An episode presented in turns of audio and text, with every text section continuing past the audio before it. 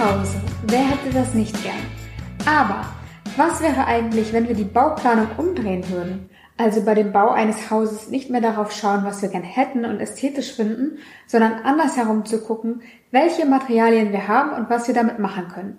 Darüber spreche ich heute mit der zirkulären Bauplanerin Natalie Swartz und stelle euch mit ihr eine Berufspionierin im Feld der Kreislaufwirtschaft vor. Mein Name ist Janike und ich freue mich gemeinsam mit den Zukunftsbauern auf euer Feedback bei iTunes oder auf unseren Social Media Kanälen.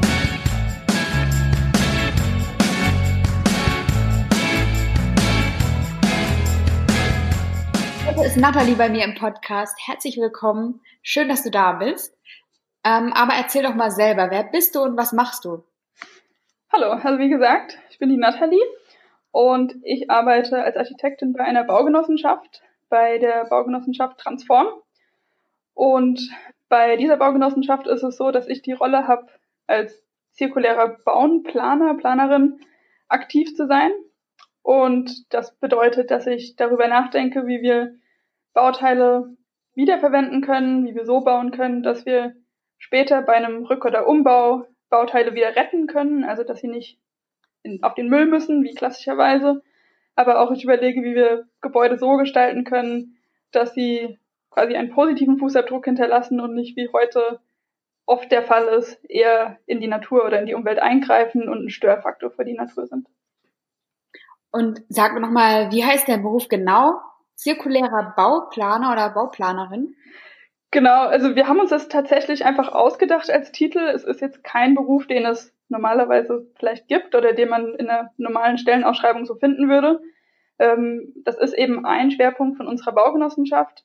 Und damals, als ich gefragt wurde, ob ich diesen Job machen will, gab es einfach keinen anderen Titel als das. Also es ging tatsächlich um zirkuläres Bauen, also Bauen orientiert an der Kreislaufwirtschaft. Und ähm, da kam der Titel zirkuläres Bauen zustande. Und dem Job als Bauplaner gibt es wahrscheinlich im herkömmlichen Sinne auch, oder? Genau, also ich glaube, typischerweise will man eben sagen Architekt oder es gibt Ingenieure, es gibt andere Fachplaner bei einem Bau oder die am Bau beteiligt sind. Und ähm, es gibt auch Bauzeichner. Und ich selbst habe eben, wie gesagt, Architektur mal studiert, ähm, mache seit jeher oder seit Studienabschluss eigentlich immer andere Dinge als das, was man sich unter einem typischen Architekten vielleicht vorstellt. Und ähm, genau, jetzt aktuell arbeite ich für das zirkuläre Bauen. Und wenn du sagst, ähm, du machst andere Sachen, als man sich vorstellen würde, was machst du dann? Also in meinem aktuellen Job ist es tatsächlich so, dass ich manchmal einfach auf Baustellen gehe und schaue, okay, hier wird gerade was zurückgebaut, fallen dabei Materialien an, die für unser Gebäude relevant sein könnten. Das kann Fußbodenbelag sein wie ein Parkett, das können Fenster sein, das können Kabeltrassen sein, also auch sehr technische Bauteile. Ähm, Zeitgleich ist es so, dass ich mit unseren Architekten zusammen, die unser Gebäude planen, ähm, immer wieder diskutiere, macht das Material Sinn? Ist es ein nachwachsender Rohstoff? Ist es ein Rohstoff, den wir mal in Zukunft wiederverwenden können? Gibt es dafür eigentlich aktuell einen Entsorgungsweg? Bedeutet das, ähm, dass wenn mal das Gebäude umgebaut wird oder dieses bestimmte Bauteil vielleicht nicht mehr die Funktion erfüllt, ähm, wir es als Sondermüll deklarieren müssen und versuche halt einfach zu aktuell Lösungen zu kommen im Planungsbereich, ähm, die einfach bewirken, dass wir ein Gebäude herstellen, was, was einfach wirklich jetzt funktioniert, aber auch für die Zukunft keinen Müll quasi verursacht. Das heißt, du gehst auf fremde Baustellen und schaust da, was da, was du nutzen könntest. Genau, ja. So ein bisschen wie Dumps dann? So ein bisschen, ja. Also wir sagen auch Bauteilrettung dazu oder Bauteiljäger. Ähm, aber ja, genau, es war zum Beispiel letztens aktuell, also gerade letztens hatte ich so einen Fall. Ich bin eigentlich wegen einem anderen Treffen äh, in einem bestimmten Stadtteil von Berlin gewesen, bin gerade von diesem Treffen raus und da standen eben drei freundlich äh, aussehende Bauarbeiter rum und ich bin auf sie zu und meinte so, hey, was macht ihr eigentlich? Ähm, sieht aus wie ein Abbruch. Ist das so? Werdet ihr Materialien los? Und sie meinten so, ja, das stimmt, wir werden gerade 1500 Quadratmeter Parkett los. Ähm, also von daher melde ich mal bei unserem Bauleiter. Ähm, aktuell schmeißen wir es weg. Aber klar, vielleicht, wenn du Interesse hast, könntest du es ja auch mitnehmen. Und Ach, daraus ist jetzt tatsächlich eigentlich eine kleine, eine sehr kleine Kooperation geworden. Ähm, aus verschiedenen, verschiedenen Gründen nehmen wir nur einen sehr geringen Anteil davon. Aber es ist jetzt tatsächlich so, dass wir eben einen Teil von dem Parkett mitnehmen, aufarbeiten und in unserem Gebäude dann wieder verbauen. Genau, ich wollte noch mal hinterher schieben, was Dumpstern bedeutet für alle, die dies nicht wissen oder noch nicht gehört haben. Das ist ja, wenn man, hast du das eigentlich schon mal gemacht, wenn man ähm, zu Supermärkten geht und die Mülltonnen durchsucht nach abgelaufenen, aber noch guten Lebensmitteln, weil da wird ja auch extrem viel weggeschmissen. Genau, das habe ich tatsächlich früher in meinem Studium ab und an mal gemacht. Ähm, genau, mittlerweile ist es ja gar nicht mehr so einfach, weil viele Container oder Mülleimer von Supermärkten eben abgeschlossen werden oder so versteckt werden, dass man eben nicht mehr drankommt. Aber Früher habe ich das viel gemacht, ja. Doch. Ich wollte das übrigens auch immer mal machen, aber ich bin nie dazu gekommen, weil ähm, ich habe gehört, man muss dann genau wissen, wo man was, äh, wo, wann was weggeschmissen wird und wo man was holen kann und wo die mhm. Tonnen nicht angeschlossen sind. Äh, von daher ist es gar nicht mehr so einfach, genau wie du sagst. Ne? Ja, genau. Ja, ich glaube tatsächlich war das früher einfacher. Ähm, aber ja, seitdem es dann eigentlich in den Medien war oder seitdem es auch den Supermärkten bewusster wurde, was da eigentlich passiert und die natürlich auch irgendwie ihre Richtlinien einhalten müssen, ist es natürlich schwieriger geworden. Aber Foodsharing ist ja auch noch eine gute Alternative. Ähm, ich würde noch mal gerne wissen, wie sich jetzt dein Beruf von dem Beruf des klassischen Architekten genau unterscheidet. Du hattest schon gesagt, du gehst auf Baustellen und guckst, welche Materialien man wiederverwenden kann. Aber baust du auch, also planst du auch Häuser oder ähm, Bauprojekte? Also in unserer Baugenossenschaft ist es so, dass wir verschiedene Bauprojekte betreuen. Und wir betreuen die primär als Projektsteuerung und mit Ausnahme meiner Stelle, ähm, da ist es tatsächlich so, dass ich den externen Planern, die wir haben, also wir haben externe Architekten, Ingenieure, ähm, technische Gebäudeausstatter, ähm, und bei denen ist es so, dass ich denen wiederum planen zur, zur, also zur Seite stehe. Wenn zum Beispiel unsere Architekten, dort ist es eigentlich am häufigsten der Fall, dass ich mit denen im Austausch stehe, sagen, ich würde gerne eine Innenwand so gestalten, so bauen, mit den Materialien, ähm, habe ich immer das Einspruchsrecht zu sagen, nein, das ist nicht zirkulär, das ist nicht im Sinne der Genossenschaft, das ist nicht im Sinne unserer Ziele. Ähm, und da ist es schon so, dass ich dann quasi Recherchearbeit oder Planungsarbeit übernehme. Ähm, aber an für sich, klassischerweise in unserer Baugenossenschaft planen wir nicht ähm, tatsächlich Architekten oder Ingenieure selbst äh, zu haben und dann eigentlich auch eigene Gebäude zu planen. Es hat sich jetzt in einem unserer beiden Bauprojekte tatsächlich ergeben, dass wir viel mehr Planungsleistung übernehmen, als wir wollten. Ähm, das hat ganz pragmatische Gründe, dass wir halt sehr nah an unseren eigenen Zielen sitzen und wir auch sehr genau wissen, was wir wollen und was wir nicht wollen. Und haben einfach gemerkt, dass es an manchen Stellen einfacher ist, die Planung zu übernehmen, ähm, anstatt quasi nur anderen zuzuarbeiten, sondern wir sind ausgebildete Architekten, wir sind, wir haben auch eine Bauingenieurin bei uns, ähm, wir haben selbst einen TGA-Planer und von daher viele Dinge ähm, machen wir dann vielleicht doch selbst, beziehungsweise übernehmen mehr von der Planungsleistung, als wir ursprünglich wollten. Und ähm, es ist natürlich schwierig, wenn man erstmal Bauherr ist oder Projektsteuerer, ist aber sehr fachkundig, was vielleicht typischerweise nicht der Fall ist, einfach komplett die Finger rauszulassen und mhm. ähm, nicht zu intervenieren. Aber wir versuchen tatsächlich einfach den Planern ihren Freiraum zu geben, ihre Arbeit machen zu lassen, nachdem die ja selbst gute Ideen haben, sonst würden wir nicht mit denen zusammenarbeiten. Ähm, aber an den Stellen, wo wir einfach merken, da ist jetzt der Zeitaufwand oder der generelle Aufwand für den Planer extrem groß, sagen wir, hey, wir übernehmen einen Teil der Planungsleistung, sodass ihr eigentlich immer noch in Zeitschiene und Budget weiterarbeiten könnt. Sag mal, ist es eigentlich billiger, zirkulär zu bauen, wenn ihr quasi gebrauchte Materialien bekommt oder teurer oder unterscheidet sich das gar nicht? Ich glaube, momentan stellen wir fest, dass es ungefähr gleich teuer ist. Mhm. Ähm, so wie wir vorgehen, wir haben damals mit unseren Planern einen bestimmten Planungsstand erreicht. Die haben eine Kostenberechnung abgegeben für das Gebäude. Das ist sehr typisch, dass man das zu einem bestimmten Zeitpunkt macht. Und unser Ziel ist es, innerhalb dieser Kostenberechnung zu bleiben. Und es liegt einfach daran, dass wir sagen, wir wollen gerade Projekte schaffen, die skalierbar sind, die für jeden Menschen, der bauen will, anwendbar sind. Ähm, und somit haben wir jetzt kein riesengroßes Budget für dieses zirkuläre Bauen, ähm, sind uns aber sehr bewusst, dass es nicht günstiger wird dadurch. Und das liegt zum einen daran, wir kriegen zwar oft oder soweit haben wir Materialien immer geschenkt bekommen, ähm, weil sie halt eigentlich für den anderen Müll sind und derjenige spart sich Entsorgungskosten dadurch. Also für den ist es auch eine Win-Situation so gesehen. Ähm, aber alles, was danach passiert von wir holen das Material ab, wir bereiten es auf, wir müssen es lagern, wir müssen einen Handwerker finden, der bereit ist, ein gebrauchtes Material wieder einzubauen und die Gewährleistung zu übernehmen. Das sind alles Kostenpunkte, die, sage ich mal, auf einer normalen Baustelle nicht anfallen würden. Normalerweise schreibt man was aus, man schreibt aus, da soll eine Wand gemauert werden, dann kommt der Handwerker, bringt das Material mit und stellt es hin. Und bei uns ist es eben so, wir müssen erstmal auf Materialsuche gehen, ähm, wir müssen den Transport übernehmen, wir müssen, müssen Menschen bezahlen, ähm, die eben die ganze Arbeit machen, wenn wir es nicht selbst auch machen teilweise. Ähm, genau, bei dem Parkett, das wir jetzt geborgen haben, haben wir noch eine Aufarbeitung, die relativ umfangreich ist. Und ähm, von daher, es läuft eigentlich mehr oder weniger aufs Gleiche drauf raus. Es gibt ja auch so Klimaholzhäuser und mhm. äh, nachhaltige Bauweisen. Wie unterscheidet sich denn das zirkuläre Bauen von diesen beiden Dingen? Mhm. Ich glaube, es sind tatsächlich vielleicht nicht zwei verschiedene Themen, aber es sind zwei Themen, die eine große Schnittmenge haben, ähm, aber tatsächlich erstmal vielleicht einen anderen Hintergedanken haben. Also das zirkuläre Bauen dreht sich halt auch ganz viel natürlich um diese Kreisläufe, die man schafft, ähm, Materialkreisläufe, ähm, Energiekreisläufe etc. Und bei diesen Holzklimahäusern ähm, ist es so, dass man sich natürlich auf eine bestimmte Bauweise fokussiert ähm, zwar aus ähnlichen Gründen, irgendwie Umweltschutz, Nachhaltigkeit, Ressourcenschonung, nachwachsende Rohstoffe. Ähm, und dann kann es schon sein, dass man zu ähnlichen Ergebnissen kommt.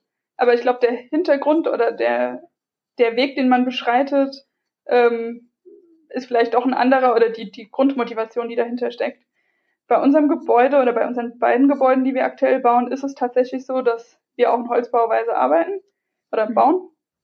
Ähm, das eine ist ein Holz-Beton-Hybrid. Das bedeutet, man hat Holzbauteile und man hat Bauteile, die aus Holz und Beton sind, um eben beide Stärken der beiden Materialien zu nutzen. Und bei dem anderen Gebäude haben wir ein Bestandsgebäude. Ähm, das ist ein massiver Backsteinbau.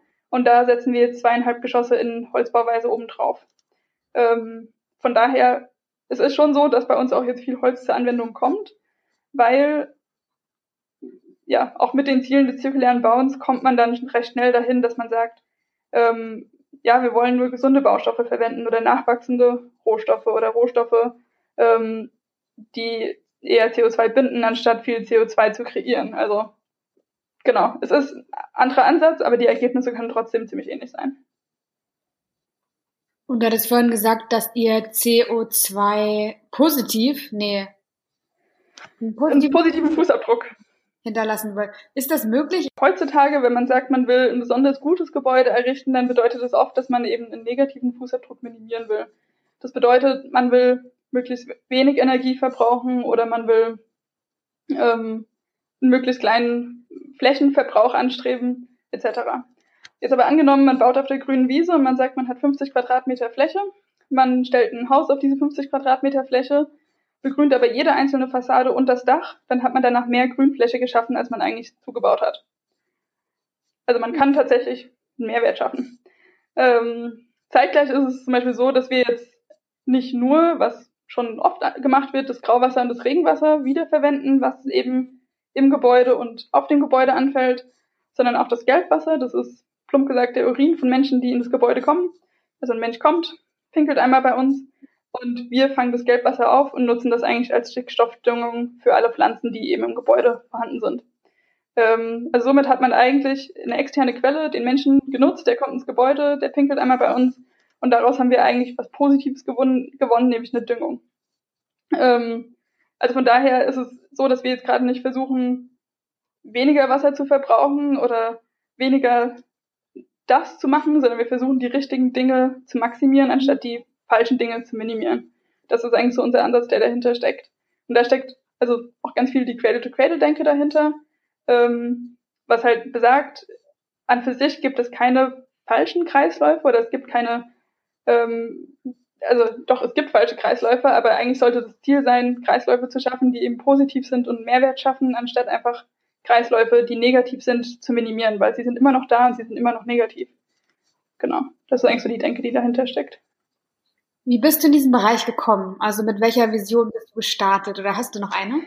Ähm, tatsächlich wahrscheinlich purer Idealismus. Ich habe davor für ein relativ großes Unternehmen gearbeitet, habe das auf eine gewisse Art und Weise genossen, weil ich einfach gesehen habe, dass die Größe des Unternehmens vielleicht Möglichkeiten schafft, auch eine größere, einen größeren Wirkungsgrad zu erzielen. Ähm, habe aber dann für mich selbst gemerkt, dass ja, das kann vielleicht so sein, aber zeitgleich habe ich gemerkt, dass ich in meinem alltäglichen Arbeitsalltag ähm, nicht zufrieden war, weil ich immer das Gefühl hatte, ich mache ganz viel auf theoretischer Basis ähm, und trotzdem befinde ich mich gerade in einem Hamsterrad von einem relativ großen Unternehmen, ähm, das vielleicht aufgrund seiner Größe oder Wirtschaftsweise einfach nicht meinen persönlichen Idealen entspricht. Und genau, dann bin ich dort weg, ähm, habe mir überlegt, was ich eigentlich wirklich tun will und ja, habe einfach verschiedene Szenarien eigentlich durchdacht und bin auch ein bisschen gereist und habe einfach für mich festgestellt, dass ich wirklich, wenn ich in der Baubranche bleibe, und das war auch eine Option, nicht in der Baubranche zu bleiben, nicht mehr in dem gefangen sein will, dass man entweder für sehr reiche Menschen baut, also meistens werden Architekten von Menschen beauftragt, die super reich sind und vielleicht mit deren Idealen ich nicht immer übereinstimme. Nicht, weil sie reich sind, aber aus anderen Gründen. Oder zweitens, ähm, dass eben die Baubranche super viel Müll kreiert, dass aber der Mensch oder die Menschen immer mehr Wohnraum brauchen, mehr äh, Arbeitsräume, dass auch tendenziell das Ganze immer städtischer wird.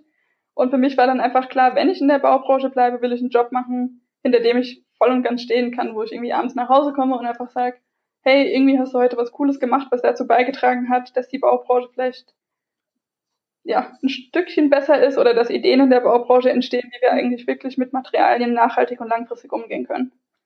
Und genau, und das war dann eigentlich Zufall. Ich kannte das Projekt oder ein paar der, ähm, der Initiatoren des Projektes schon davor. Und ähm, als ich dann wieder in Berlin zurück war, habe ich mich einfach umgehört, gibt es da vielleicht Möglichkeiten? Und das war eigentlich dann ein ganz guter Zufall, weil die sich gerade als ba Baugenossenschaft so gegründet hatten in der Form. Und wir kamen dann eigentlich auch relativ schnell zusammen, dass das irgendwie ein ganz guter Match wäre zwischen uns beiden. Ähm, genau. Es gibt ja auch so mehr Generationenhäuser, das finde ich ja total spannend, mhm. wo ähm, eigentlich dem entgegengewirkt wird, ähm, was gerade passiert, dass ähm, Kinder wegziehen von ihren Eltern, wenn sie erwachsen sind, äh, dann aber auch nicht mehr die Eltern haben, um auf die Kinder aufzupassen, wenn dann mal welche da sind. Und die einzelnen Menschen eigentlich viel mehr vereinsamen. Macht ihr sowas auch? Also wir sind nicht dagegen. Das ist jetzt nicht unser Hauptfokus an Mieterschaft. Ich persönlich finde das ein super Modell. Ähm, ja, ich merke das selbst. Ähm, ich selbst wohne weit weg von meinen Eltern und meine Partnerin auch. Ähm, und ich glaube, es sollte viel mehr wieder so diese Brücke geschaffen werden zwischen Jung und Alt, weil, naja, man sieht das ja oft, die verstehen sich auch verdammt gut. Also, ähm, ich finde, es macht absolut Sinn, solche Modelle anzudenken oder mehr gemischte Strukturen, um nicht nur, naja, Vereinsamung entgegenzuwirken, aber natürlich auch wie Vorurteilen oder Konfliktpotenzialen. Ähm, ja, also grundsätzlich sind wir total offen dafür, sobald sich jemand erstmal bewirbt um Mietfläche, sei es jetzt Wohnraum oder auch Gewerbefläche, ähm, schauen wir schon relativ genau, was sind die Interessen dieser Person oder dieses Vereins oder Initiative ähm, und gucken natürlich, dass es passt. Aber für uns bedeutet auch passend, dass eine ältere Bewohnerschaft und eine sehr junge Bewohnerschaft eben zusammenkommen. Also das total. Und das sind ja zum Beispiel wieder ein Beispiel für ältere Menschen werden jetzt auf dem Wohnungsmarkt nicht unbedingt bevorzugt oder sie haben jetzt auch nicht gleichwertige Chancen gegenüber einem vielleicht mit 30er Paar mit einem bestimmten Einkommen. Also ja. Ja. Genau. Wenn wir jetzt mal auf die Zukunft des Bauens schauen, dann verwenden ja viele den Begriff BIM-Architektur. Habe ich gehört zumindest. Das heißt ja äh, Building Information Modeling. Nutzt ihr sowas auch oder wie stehst du dazu? Bei einem unserer Projekte nutzen wir manche Funktionen davon, beziehungsweise ähm, ja, also auch hier, wir sind nicht grundlegend dagegen. Wir würden es mehr nutzen, wenn wir gerade einen größeren Mehrwert darin sehen würden. Was ist das nochmal genau? Das ist eigentlich, dass alle Planer, Planerinnen in einem Modell arbeiten und dass sehr viele Informationen von vornherein in diesem Modell hinterlegt sind, sodass man ganz viele Kollisionen zum Beispiel oder Unstimmigkeiten, die sich in einem Projektprozess ergeben könnten, ähm, einfach ausmerzt dadurch, dass man einfach alle Informationen, die man hat oder die die relevant sind eben für verschiedene Planer und Planerinnen, ähm, direkt in einem Modell hinterlegt hat. Das ist zum einen ein, ein wirklich digitales 3D-Modell oder es wäre eigentlich mehr Dimensionen, je nachdem, wie, wie viele Informationen daran geknüpft sind. Ähm, aber genau, es sind einfach auch ganz viele Informationen, die einfach dieses ähm, Modell füttern. Und im Idealfall ähm, fängt man bei ja, Projektstart damit an, dieses Modell aufzusetzen, ähm, alle Informationen einzufüttern und alle Planer, Planerinnen müssen eben auch wirklich in diesem Modell arbeiten. Ansonsten macht es keinen Sinn, weil dann fehlen wiederum Informationen, die eben relevant sein könnten. Ähm, man plant dann das komplette Gebäude darin. Man würde es bestenfalls eigentlich auch in der Bauausführung verwenden. Also tatsächlich, dass das digitale Modell mit dem physischen umgesetzten Gebäude wächst, ähm, dass man verschiedene Bauabschnitte darstellen kann und dann am besten eigentlich auch noch im Betrieb nutzen. Also dass, wenn jetzt, keine Ahnung, äh, bestimmte Energiekonzepte in dem Projekt äh, vorgesehen sind, dass man wirklich damit auch wirtschaftet und tatsächlich den Betrieb auch darstellt. Ähm, oder zum Beispiel Umbau, Rückbau. Ähm, genau, also es wäre eigentlich ein ganzheitliches oder eine ganzheitliche Simulation dessen, was eigentlich wirklich passiert ist, von Planung zu Umsetzung zu Betrieb. Ähm, genau. Und bei einem unserer Projekte benutzen wir es eigentlich oder haben wir es jetzt relativ viel benutzt für die Ausschreibung beziehungsweise für die Kommunikation mit ausführenden Gewerken, dass sie einfach verstehen, worum geht, welche Abhängigkeiten existieren etc. Aber es ist kein ganzheitliches BIM-Modell, würde ich an der Stelle sagen. Ähm, und ich vermute auch nicht, dass wir es aktuell benutzen werden, zum Beispiel für die Bauausführung oder vielleicht später für den Betrieb. Es kommt auch ein bisschen darauf an, wie die Nutzerstruktur sich dessen annimmt. Ähm, aber genau, es ist tatsächlich was, es hat einen relativ hohen Betreuungsaufwand. Ähm, aber wenn, wenn es einfach konsequent angewendet wird, finde ich, schafft es einen absoluten Mehrwert. Ähm, aber die Betonung liegt wirklich auf konsequent und ganzheitlich.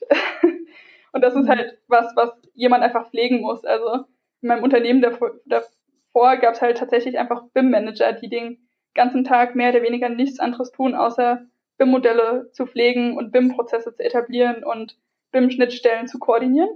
Ähm, also es ist nichts, was man mal eben nebenher in einem Projekt macht. Ähm, aber ich glaube auf jeden Fall, es kann einen Mehrwert schaffen und gerade bei super großen, komplexen Bauvorhaben mit vielen Planer, Planerinnen ähm, wird es auf jeden Fall helfen, den Prozess zu optimieren. Und was kommt noch auf uns zu beim Thema Bauen und Zukunft? Gute Frage. Ähm, also ich kann mir schon vorstellen, dass auch Prozesse auf der Baustelle ähm, ja vielleicht eher digitalisiert werden. Also zum Beispiel, dass man viel mehr digitale Tools oder Werkzeuge auf der Baustelle verwendet. Das kann sein von vielleicht kleineren Robotern, die bestimmte Arbeiten einfach ausführen. Kann aber auch schon in der Analyse passieren, dass man bestimmte Dinge einfach schneller analysieren kann, dadurch, dass man vielleicht neu, neue Technologien hat. Dachbegrünung ist tatsächlich was, was im technischen Sinne schon, schon länger existiert und auch viel gemacht wird. Ähm, aber ja, sowas wie grüne Dachlandschaften, also dass man wirklich Parks quasi auf der Landschaft, ähm, das kann ich mir schon gut vorstellen, dass man wieder mehr grüne Oasen schafft, auch in der Höhe.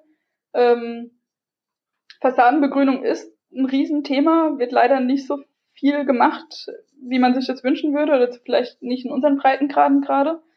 Ähm, ich glaube, der Werkstoff Holz ist ja in aller Munde und wird auch jetzt immer ähm, mehr angewandt oder auch die Normen nivellieren sich in der Richtung, dass es auch pragmatischer wird, mit Holz zu bauen oder dass es halt nicht mehr ganz so viele Normen gibt, die vielleicht auch erstmal als Herausforderung dastehen, nicht unbedingt als Hindernis, aber als Herausforderung.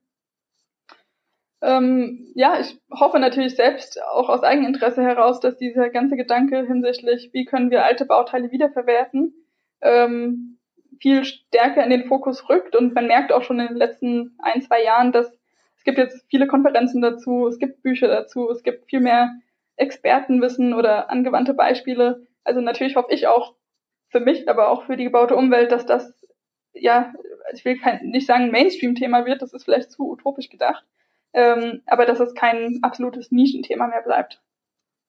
Ja, das wünsche ich mir auch, weil das klingt echt spannend, was du machst. Ja. Das sage ich übrigens bei jedem äh, Interviewgast, ist mir aufgefallen, aber ich finde es wirklich spannend eine Frage zum Thema äh, des oder zum, zum Beruf des Architektens.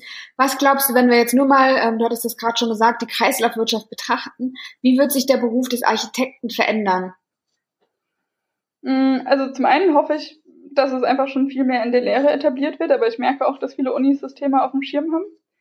Ähm, und wenn das passiert, hoffe ich, dass dieses, dieses Planen, wie man es heute eigentlich in der Architektur oft macht, also man hat einen Bauherrn, man hat wahrscheinlich ein Grundstück, man hat ein Budget und klassischerweise setzt sich ein Architekt hin und durch Inspiration oder Wissen, Erfahrungswerte plant er erstmal was einfach innerhalb dieser Randbedingungen. Was beim zirkulären Bauen ganz interessant ist, es kommt noch die Randbedingung dazu, welche Baustoffe oder Bauelemente habe ich eigentlich in meiner lokalen Ressource der Stadt. Ähm, sprich, eigentlich ist der ganze Planungsprozess, der wird viel vielleicht schwammiger erstmal. Zum Beispiel, ich sag, ich habe ein Haus, ich habe 20 Türen in dem Haus und normalerweise würde der Architekt einfach losgelöst ähm, von, von vielen Randbedingungen einfach sagen, also ich entscheide mich jetzt dafür, dass die Türen weiß sind, aus Holz, mit einem Glaseinsatz etc. Ähm, in Zukunft hoffe ich, dass eher so der Gedankengang dahin geht, ich habe eine Öffnung in der Wand und jetzt habe ich zufälligerweise 20 Türen gefunden, die sind jetzt eben orange und ähm, keine Ahnung, weiß ich nicht, ähm, haben eine Türklinke, die außergewöhnlich aussieht, was weiß ich. Ähm, und dann ist das aber die Lösung zu meiner Frage, wie soll die Tür aussehen?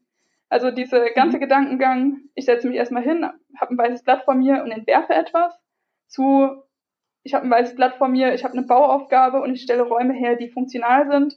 Aber was, was es letztendlich wird, informiert sich eigentlich durch dem, was lokal in meiner näheren Umgebung gerade abgebrochen wird und zur Verfügung gestellt wird. Ähm, also so dieser ganze Planungsprozess, dass der sich etwas auflockert und nicht mehr vielleicht dogmatisch gesehen wird als das muss jetzt so sein, weil das ästhetisch ist oder weil man das schon immer so getan hat oder weil das gerade Trend ist, sondern eher, das muss jetzt so sein, weil das ist die Ressource, die ich gerade zur Verfügung stehen habe. Heißt aber nicht, dass es nicht ästhetisch aussehen kann, oder? Null, nee. Das ist einfach nur eine andere Art der Ästhetik. Ähm, und ich glaube, dadurch können immer noch super schöne Gebäude entstehen. Aber auch das muss eben einfach geplant werden. Aber das ist halt eine andere Planung als ich suche mir jetzt was aus einem Katalog aus, anstatt ich suche mir jetzt was aus der gebauten Umwelt aus. Sehr schön. Dann äh, komme ich zum Schluss, Nathalie. Vielen Dank, dass du heute so viel spannende Dinge erzählt hast. Ähm, alles Gute wünsche ich dir. Du bist ja bald Mutter, habe ich gehört. Genau. Ähm, alles Gute dafür. Ähm, danke, dass du da warst und ja, bis bald hoffentlich einmal. Ja, vielen Dank für die Einladung.